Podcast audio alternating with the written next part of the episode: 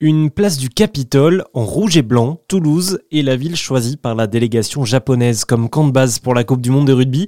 Les joueurs ont été accueillis comme des rois depuis le début de la compétition, mais les touristes aussi, ils sont plus de 10 000 japonais à avoir investi les rues en briques. Les commerçants, les hôteliers ont été formés pour savoir les recevoir au mieux en accord avec leur culture.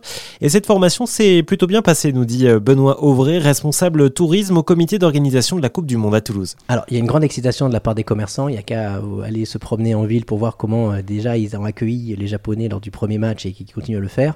Donc euh, il y, a, vraiment cet engouement parce qu'en fait on est déjà sur du rugby. Donc quand on parle rugby à des Toulousains, tout de suite euh, il y a le sourire qui sort.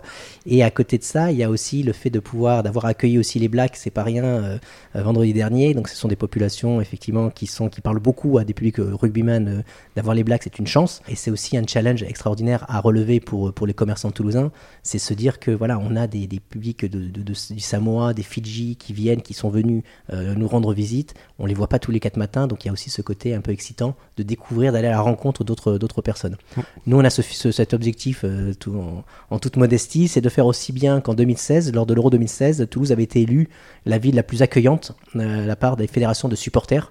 Comment ça se fait que ça avait été euh, élu ville la plus accueillante? Qu'est-ce qu'on a de particulier? L'accueil à la Toulousaine, je vous dirais, tout simplement. Euh, pour, pour, pour, euh, on avait des, commerçants qui avaient, qui avaient joué le jeu, des restaurateurs, des hôteliers qui avaient vraiment compris l'impact que possible, parce qu'on parle beaucoup de, de, ces impacts de, ces cinq semaines de, compétition.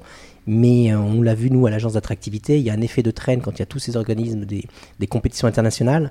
On ne s'arrête pas, la compétition ne s'arrêtera pas lors du dernier match le 8 octobre à Toulouse et le 28 octobre lors de la finale à Paris il va y avoir un effet de traîne. On l'a vu, j'ai un exemple que je cite souvent. On avait les Belges qui sont venus à l'occasion de l'Euro 2016, qui traditionnellement avant 2016 étaient la quatrième, cinquième euh, population accueillie à Toulouse.